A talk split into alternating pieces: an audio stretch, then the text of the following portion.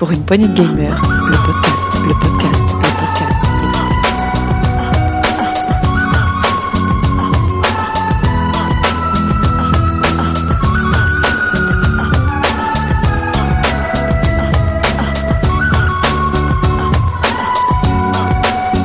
Pour une poignée de gamers,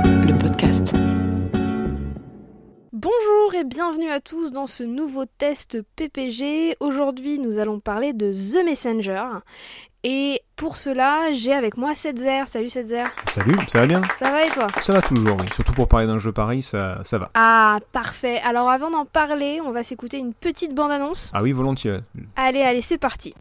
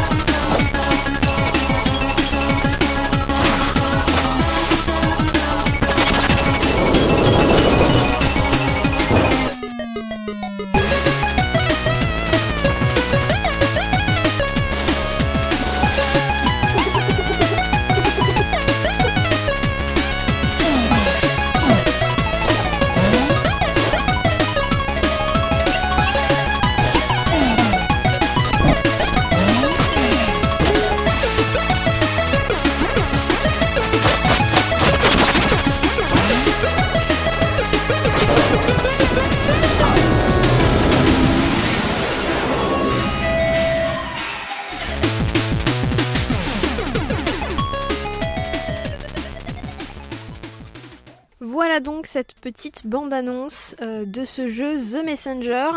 Et ben du coup, c'est à toi. Alors, avant de, commencer le test, je, je voulais faire un petit, un petit avertissement. Voilà, je tiens à avertir les auditrices et les auditeurs que pour le bien du test, je vais être obligé de spoiler.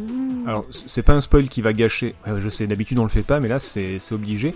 Enfin, je trouve que c'est obligé. Pourquoi? Parce que c'est pas un spoil qui va gâcher le plaisir du jeu ou, euh, qui va vraiment euh, tout mettre par terre. C'est pas Kaiser Soze ou Bruce Willis qui est mort ou quoi que ce soit. C'est un spoil qui empêchera un effet de surprise, mais ça ne gâche pas le plaisir de jeu. Voilà. Sachez tout de même que 1. Ce fameux spoil, il est tout à fait visible et compréhensible dans le trailer, le, la bande-annonce que- qu'on a écouté que vous pouvez voir sur YouTube ou n'importe où. Que 2. Si vous n'avez pas cette information, bah, vous risquez de passer à côté d'un très bon jeu. Et enfin que 3. Moi personnellement, c'est une surprise qui m'a plutôt déçu, même énormément déçu, et je préfère en parler pour éviter cette même déception à certains joueurs. Voilà, c'est dit. Euh, vous êtes désormais libre de ne plus écouter ce test, mais vraiment ce serait dommage. Du coup, on va leur laisser quelques secondes pour quitter ou pour rester. C'est à vous de choisir, mais vous êtes prévenus. Allez, c'est parti. Est-ce que je fais ma fameuse musique d'ascenseur? Ah, non. C'est bon, tout le monde est parti? Enfin, non, pas tout le monde, mais j'espère qu'il y en a qui sont restés. Non, moi je suis là. Donc tu peux y aller. Donc, The Messenger, c'est un jeu qui est sorti alors entre 2018 et 2020 sur tous les supports. D'abord Windows et Switch, puis PS4, puis Xbox One. Il est édité par Devolver Digital, qu'on ne présente plus trop, hein, entre Serious Sam, Hotline Miami. euh, on a fait quand même trois jeux. Là, c'est le, quatrième qu'ils ont édité. On a fait Talos Principle, euh, Observation et Carrion. Donc, si vous avez l'occasion de les écouter, n'hésitez pas. C'est vraiment un très bon éditeur, du coup. Euh, voilà, on va passer vi- vite fait sur eux. Plus intéressant, The Messenger a été développé par Sabotage Studio. C'est un studio québécois qui a été fondé par Thierry Boulanger et Martin Brouard en 2016. Et à noter que c'est leur tout premier projet, et c'est ce qui rend le jeu encore plus impressionnant. Je veux dire, pour un, premier essai, c'est quand même un, très bel essai. Un petit peu d'histoire. Le, jeu commence avec un village ninja qui se fait attaquer par le roi démon. C'est ok, c'est très très euh, classique et très très euh, euh, comment dire déjà vu. Nous dirigeons un ninja qui doit s'enfuir, histoire de pas mourir, ce serait dommage. Et soudain, le héros venu de l'ouest, la fameuse légende, apparaît. Elle se débarrasse des démons et nous confie un parchemin. Le héros nous nomme le messager, bon c'était dans le titre donc jusque-là pas de, pas de surprise, et il nous donne pour mission d'apporter ce parchemin au sommet d'une montagne. Bon, là aussi très classique, c'est le début d'une aventure durant laquelle nous allons devoir traverser des niveaux variés comme les collines automnales, la jungle de bambou, tu remarqueras que c'est assez poétique hein, quand même tout ça Oui, je vois, oui. c'est mignon. Voilà, le marais des champs piquants, c'est ri- des champignons qui piquent, c'est assez rigolo. Ou encore, ouais, oui, ça fait un peu Pokémon aussi. Ou encore le, le pic glacial. Euh, il va falloir aussi affronter beaucoup d'ennemis et mourir beaucoup, beaucoup, beaucoup, beaucoup, beaucoup de fois. Du coup, comment on joue à ce jeu? Alors, assez simplement parce que The Messenger, ça se présente comme un, un jeu de plateforme 8 bits, donc euh, c'est-à-dire du niveau d'une Nintendo NES ou d'une Master System, pour, euh, pour les plus jeunes qui, qui ne connaissent pas trop. Puisque vous dirigez un petit ninja dans des grands niveaux qui sont remplis d'ennemis et d'obstacles, il va falloir sauter partout, rebondir partout et, arriver, euh, arriver jusqu'à la fin. C'est très linéaire, c'est-à-dire qu'il n'y a pas d'exploration.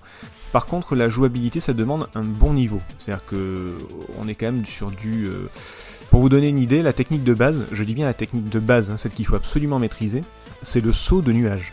On est encore dans la poésie. Le, le saut de nuage. Ouais, les ninjas étaient des poètes. Il faut savoir que dans Messenger, il n'y a pas de double saut, comme c'est souvent le cas dans les jeux de plateforme, comme dans euh, Ghouls and Ghosts ou peu importe. Il y a- il y, a toujours des doubles sauts à un moment donné. Là, non. Mais avec le saut de nuage, on peut sauter plusieurs fois. On peut sauter si on a tapé quelque chose.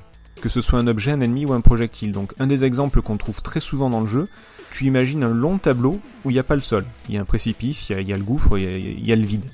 Au-dessus du vide, il y a un alignement de lanternes, donc les unes à la suite des autres, de façon horizontale.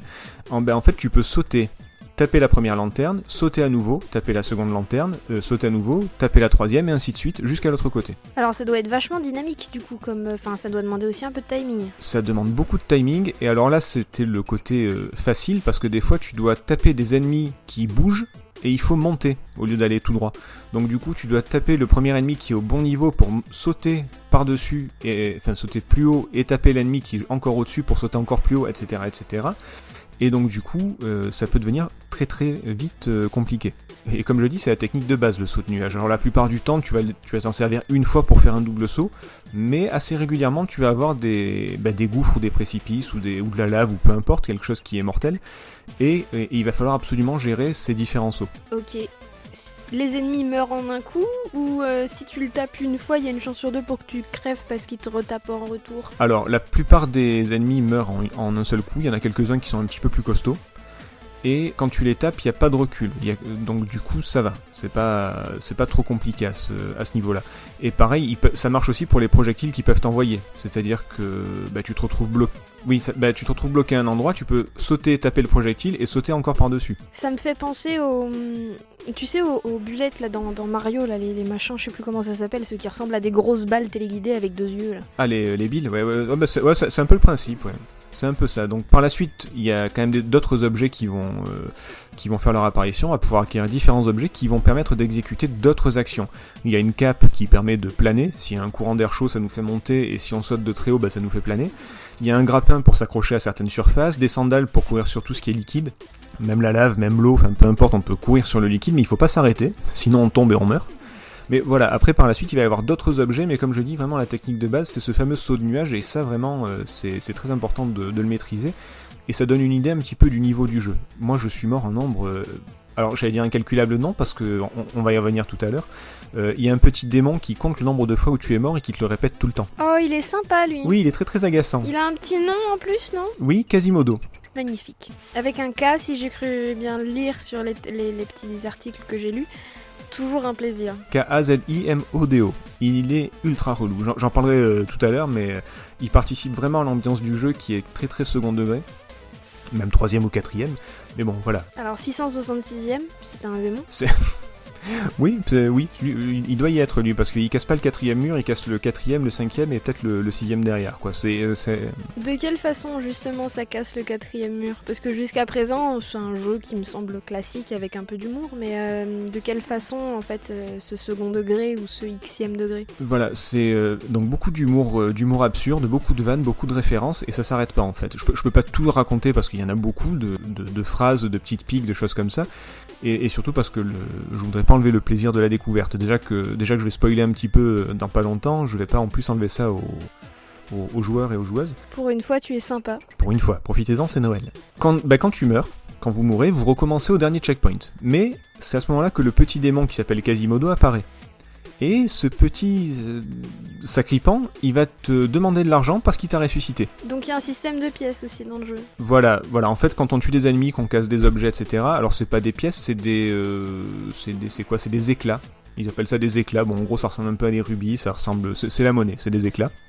Et ils volent derrière toi. Et à chaque fois que tu récoltes cette monnaie, en cassant un objet, en tuant un ennemi, peu importe, eh ben c'est lui qui la récupère. Au lieu de voler jusqu'à toi, ça vole jusqu'à lui. Lui, Quasimodo donc. Quasimodo, ouais. Et quand il en a assez, il disparaît. Il note sur son petit calepin, euh, c'est bon, euh, j'ai j'ai la somme, et il s'en va. Jusqu'à ce que tu remeures. Et alors du coup, laisse-moi deviner, plus tu meurs, plus il est gourmand. Alors, euh, j'ai- j'ai pas- au, au bout d'un moment, j'ai arrêté de calculer parce que j'ai pas- Par contre, euh, lui, il, a- il arrête pas de calculer. C'est-à-dire que quand tu meurs, il y a un écran noir. Lui, il apparaît et c'est là qu'il te balance des trucs du genre. Mais tu joues avec les pieds ou quoi? Ou euh, t'es sûr que t'es t'es sûr que ta manette est pas débranchée? Je touche un bon salaire, mais qu'est-ce que tu me fais travailler et, en fait, il te balance toujours des vannes. Et, et lui, par contre, il dit tiens, tu te rends compte que je t'ai quand même sauvé la vie 91 fois? Ou alors, euh, et dire que si t'étais pas mort autant de fois, tu aurais euh, 900 et quelques éclats euh, de plus dans, ton, euh, dans ta cagnotte. Et, en fait, il fait que ça tout le temps, tout le temps, tout le temps. Et, des fois, c'est drôle. Mais alors, quand tu galères sur un niveau et que tu recommences 10 fois le truc, au, au bout d'un moment, t'as un petit peu envie de l'étrangler quand même. Dans le même esprit, il y a un boutiquier, puisque forcément, il y a une boutique. Et lui, il parle beaucoup. Et si tu lui demandes, il peut même te raconter des petites histoires avec souvent une morale un petit peu absurde. Et quand tu lui demandes, mais qu'est-ce que t'as voulu me dire? Bah rien, je te raconter une histoire. Alors lui, il va faire beaucoup de remarques sur le, sur le jeu et sur le jeu vidéo en général. Donc beaucoup de second degré là aussi, beaucoup de, de mise en abîme. D'où le quatrième mur brisé dont tu parlais tout à l'heure. Oui, oui, par exemple, c'est pareil, il y a un boss qui est un, un dragon, qui est toujours un dragon, et quand on le bat, en fait, on se rend compte qu'il est sympa, et qu'il s'appelle Manfred, et que son rêve, c'est d'être Majordome. Oui, d'où le prénom Manfred. Et c'est pareil, il y a un autre boss qui, euh, dès que t'arrives, bah, tu le, bah, tu le tapes, il est énorme en plus, donc tu frappes, tu frappes, tu frappes, et quand tu le bats, bah, à la fin du combat, il t'explique qu'il a rien contre toi, et en fait, il faisait juste son travail avant que tu viennes l'interrompre. Voilà. Et en fait, c'est plein plein de, de, de- conneries comme ça, de second degré. Il y a un double boss, qui, deux boss qui s'appellent Col et Os, des colosses forcément, euh, au, sommet de la montagne, et, euh, et eux leur truc c'est de bouffer. Enfin, c'est plein de, de- de trucs complètement débiles comme ça qui sont euh, qui, qui participent à une ambiance vraiment drôle quoi. C'est vraiment très bien écrit.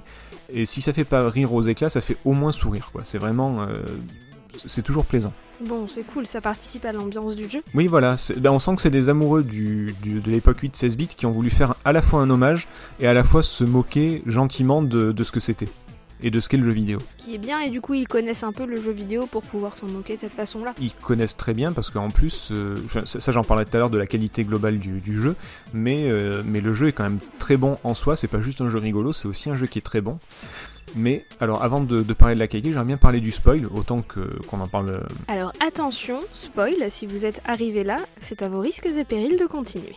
J'ai lancé le jeu en me disant que j'allais me faire un petit Ninja Gaiden justement, un petit jeu de plateforme sympa à l'ancienne qui va me durer euh, 4-5 heures, le genre de jeu que une fois que tu le connais, tu le refais mais en 20-30 minutes quand tu t'ennuies un petit peu, voilà, tu, peux le refaire facilement.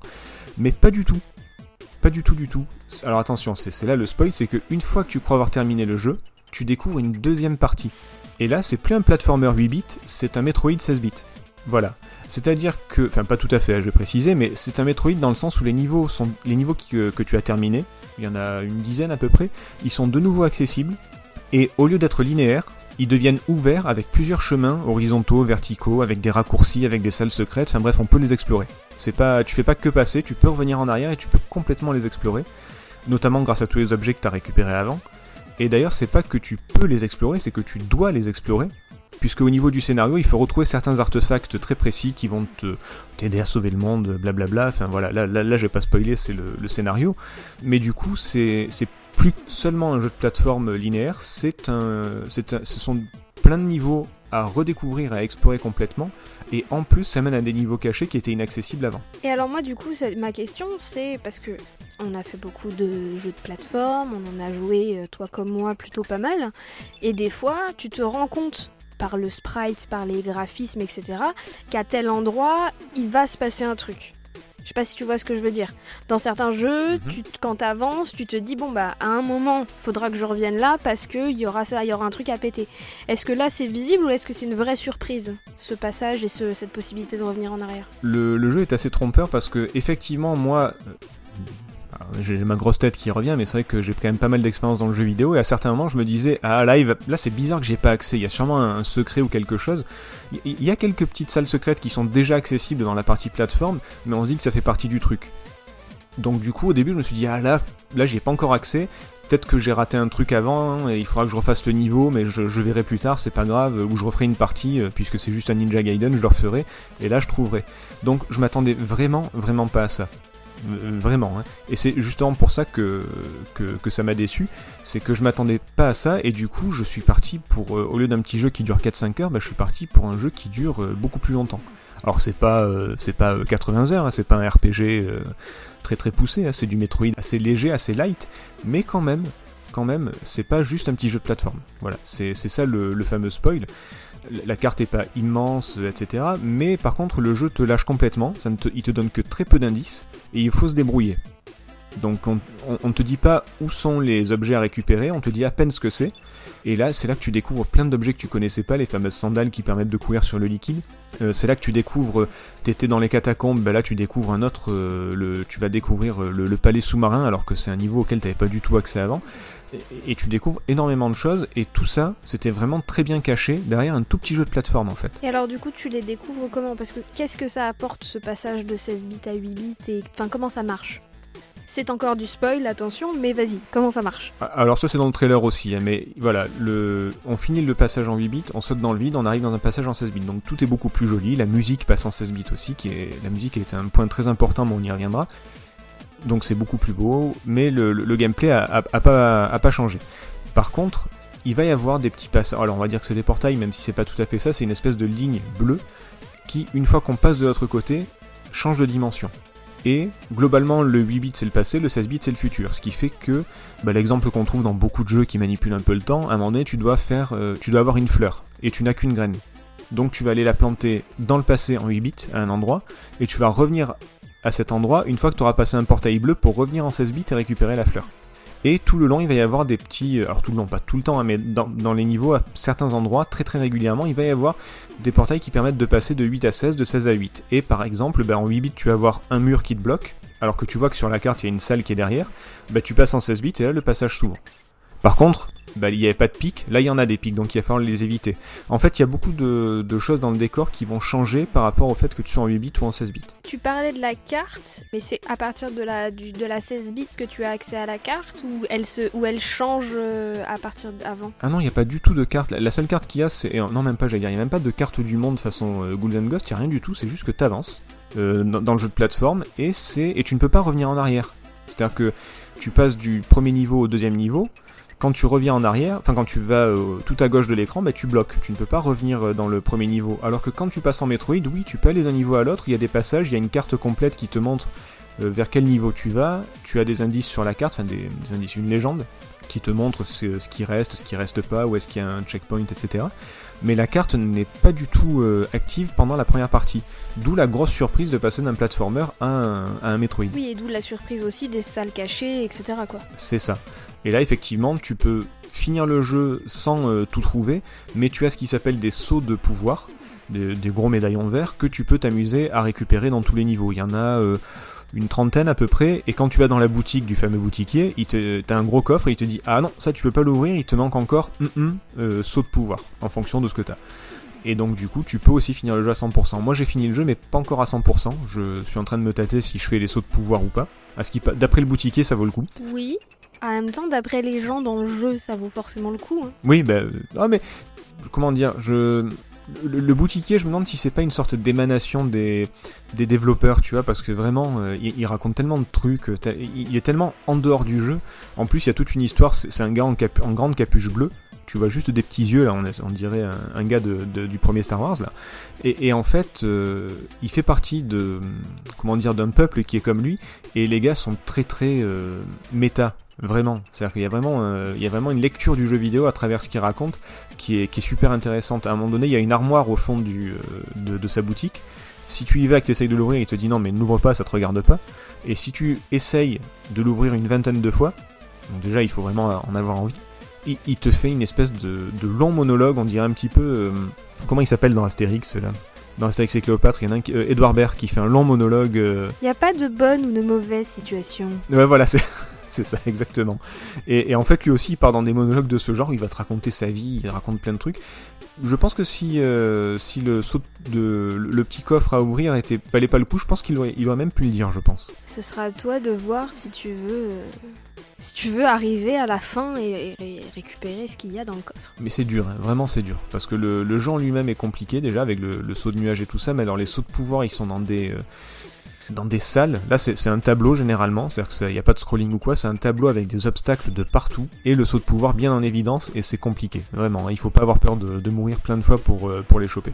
C'est le, vrai défi du, du jeu ça. Très bien. Et alors du coup, à part ce vrai défi, au niveau difficulté dans le jeu, au niveau euh, grosso modo temps d'ailleurs de jeu, t'en es où et comment ça se passe Bah, comme je disais, moi j'étais parti pour un petit platformer de 4 heures à tout casser, le temps de, mourir quelques fois et de, recommencer, mais voilà. Et le jeu peut durer. euh, Bah, après, ça va dépendre. euh, ça- va vraiment dépendre de la, façon de jouer.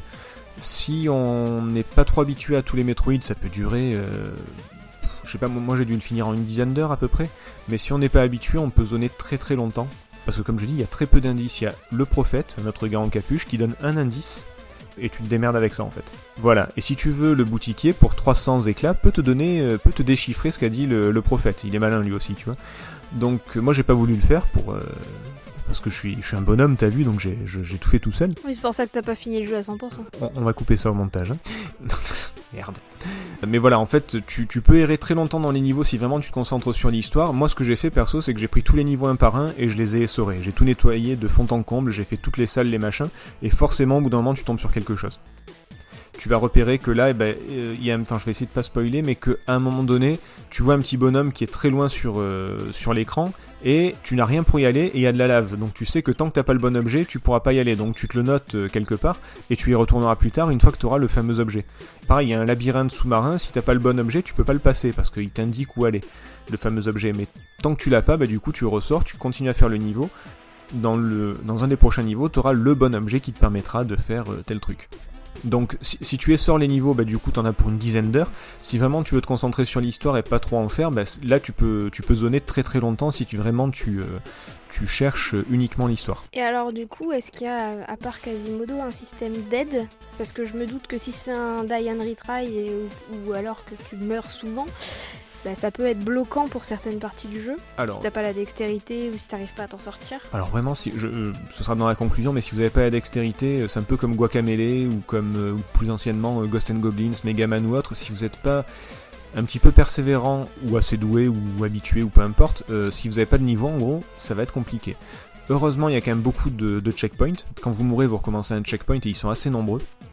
Par contre, ça va pas vous aider dans le sens où, euh, bah, quand vous mourrez, vous mourrez. Si vous arrivez, c'est pas comme dans Mario où euh, au bout de, au bout de 10 morts, ils te font. Est-ce que vous voulez passer en mode facile?